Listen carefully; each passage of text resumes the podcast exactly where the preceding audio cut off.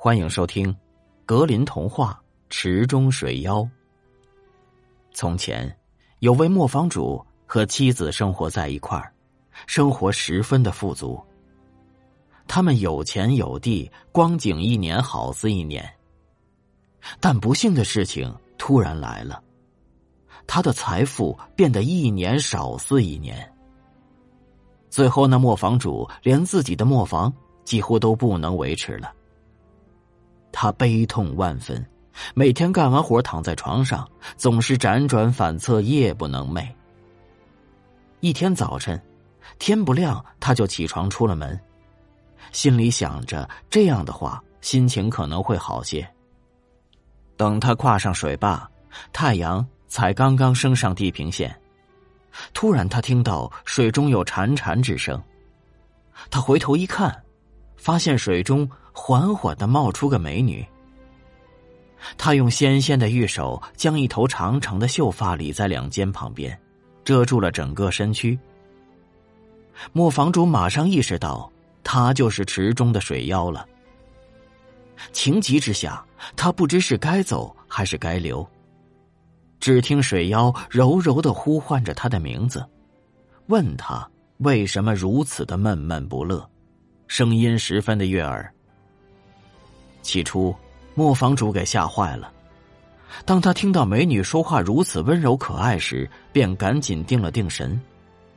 他告诉他自己过去的生活是如何富足，可是现在却如何的贫困潦倒，百般的无奈。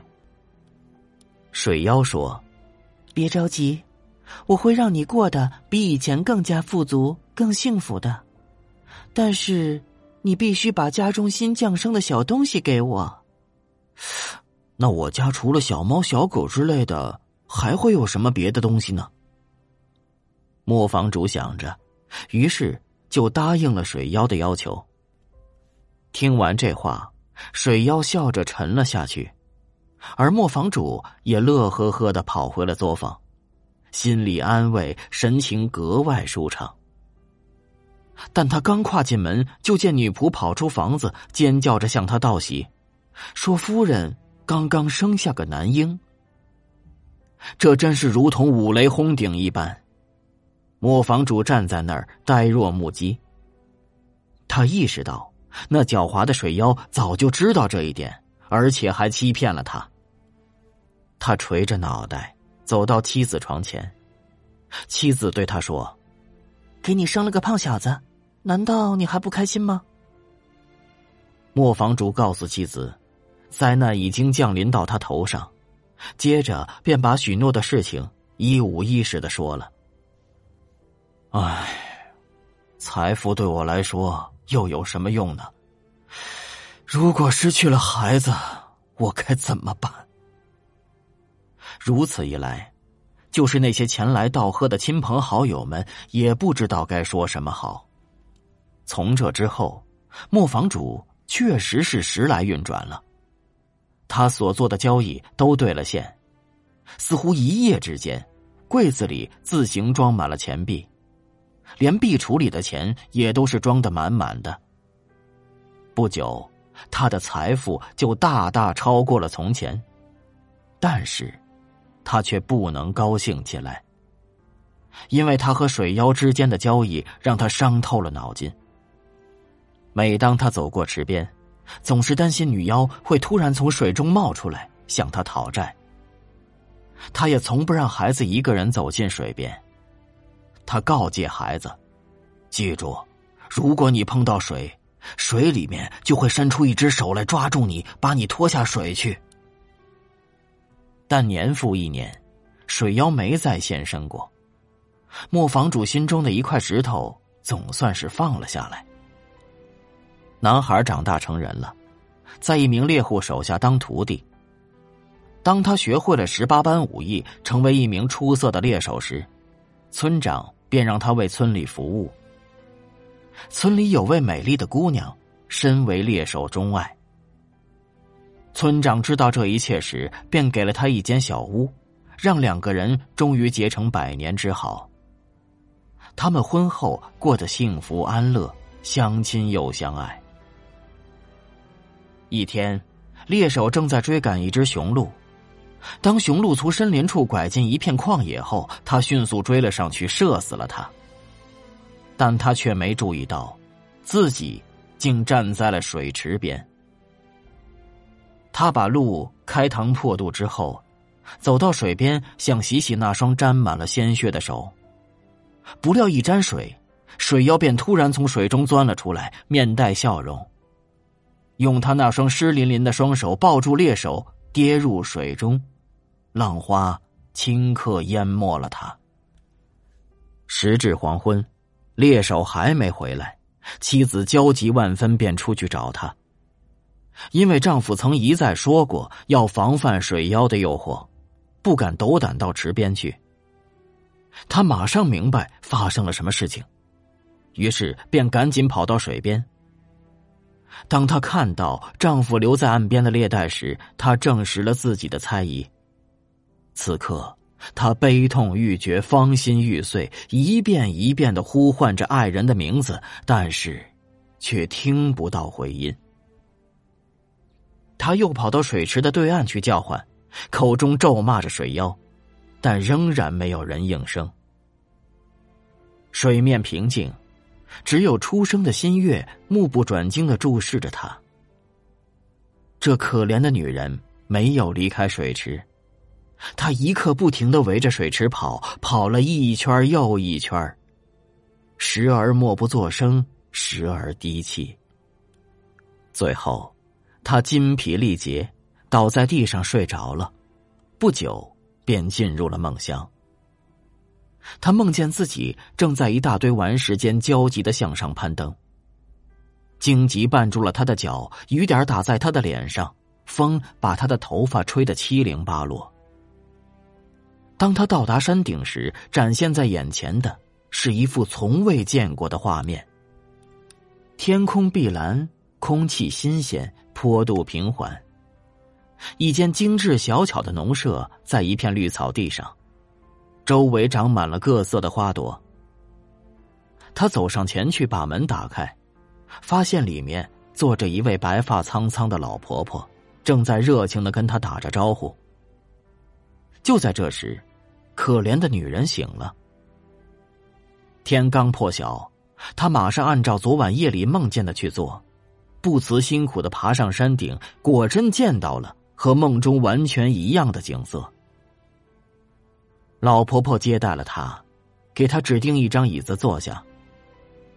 我说：“可爱的人儿，你一定是遇到了麻烦，否则你是不会找到我这偏僻寒舍来的。”可怜的女人一把眼泪一把鼻涕的把事情的原委都说了。哦，开心点，亲爱的，我会帮助你的。这里有一把金梳子，当满月升起时，你就到池边去，坐在池边，用这把梳子梳理你那乌黑的秀发。梳完之后，再把它放在岸边，看一看会发生什么事情。女人回了家，但时间距离满月还早得很。最后，她终于等到了满月升起，赶紧跑去池边。他坐在岸边，用金梳子梳头发，然后把它放在水边。不久之后，水里就翻起了万千波涛，浪涛打到岸边，把金梳子给卷走了。还没等金梳沉底，水面突然分开。露出了猎手的脑袋。猎手没说话，只是忧郁的看着他的妻子。同时，又一个浪涛打过来，他的脑袋就被淹没了。顷刻间，一切都消失了，水面平静如初，唯有满月映在其中。女人满怀悲痛的走回家中，但是她又梦见了那位村舍里的老婆婆。第二天早晨，他又去老婆婆那里诉苦，老人给了他一只金笛子，说道：“等到满月升起时，用这只笛子吹出一曲优美的曲子，吹完后再把笛子放在沙滩上，看看会怎么样。”女人照着他的话去做了，笛子刚放到沙地上，就听见水里有一阵响动，有一个浪涛打来，把笛子卷走了。水面立刻分开，露出了猎手的头和半个身子。他伸出手臂想要拥抱他，但又一个浪头打过来，把猎手给淹没了。女人大叫道：“哎呀，他是怎么把我的？为什么让我看到他，又要失去他呀？”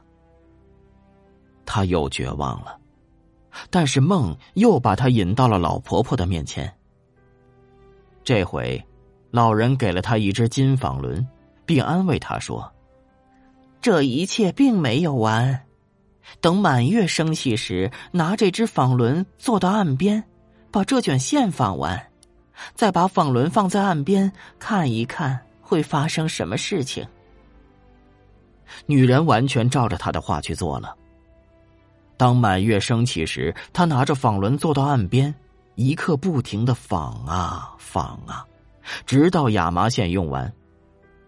水池上满是纺好的线。同样的事情又出现了。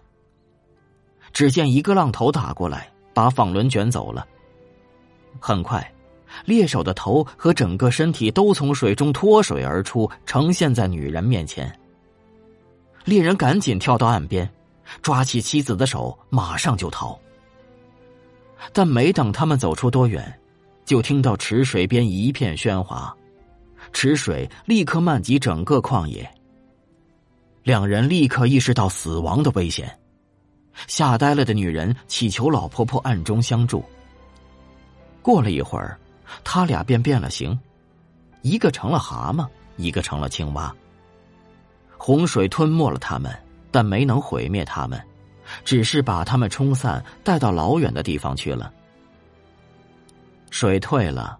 他们又踏上干地，重现人形，但彼此都不知道对方在哪里。他们发现自己身处陌生人中间，那些人都不知自己的家乡在何方。在他们面前只有高山低谷，为了活命，他们不得不去放羊。多年过后，他们仍然一直赶着羊群穿行森林草地。无处可托相思，无处可托牵挂。春天来临了，一天，他们都出去放羊，可能是命运的安排，他们俩走得越来越近了，在峡谷中相遇了，但互不认识。但是他们高兴，因为他们不再孤独了。因此，他们每天都把羊赶到同一个地方。说话不多，但彼此心存慰藉。一天傍晚，当满月升起时，羊儿也睡着了。牧羊人从口袋中抽出一支短笛，吹出了一支优美而略带伤感的曲子。等他吹完，他发现牧羊女正在悲伤的哭泣。“嗯，你哭什么呀？”“啊，当我最后一次吹起这根笛子时。”天空升起满月，水中露出了我爱人的脑袋。他看着他，男子看着他，仿佛觉得他眼睛上的一层眼罩立刻脱落了。他认出了牧羊女，同时牧羊女也认出了他。月光正照在他的脸上，他们两人彼此相认，他们相互拥抱着，亲吻着。谁都无需多问，现在，他们是否幸福了？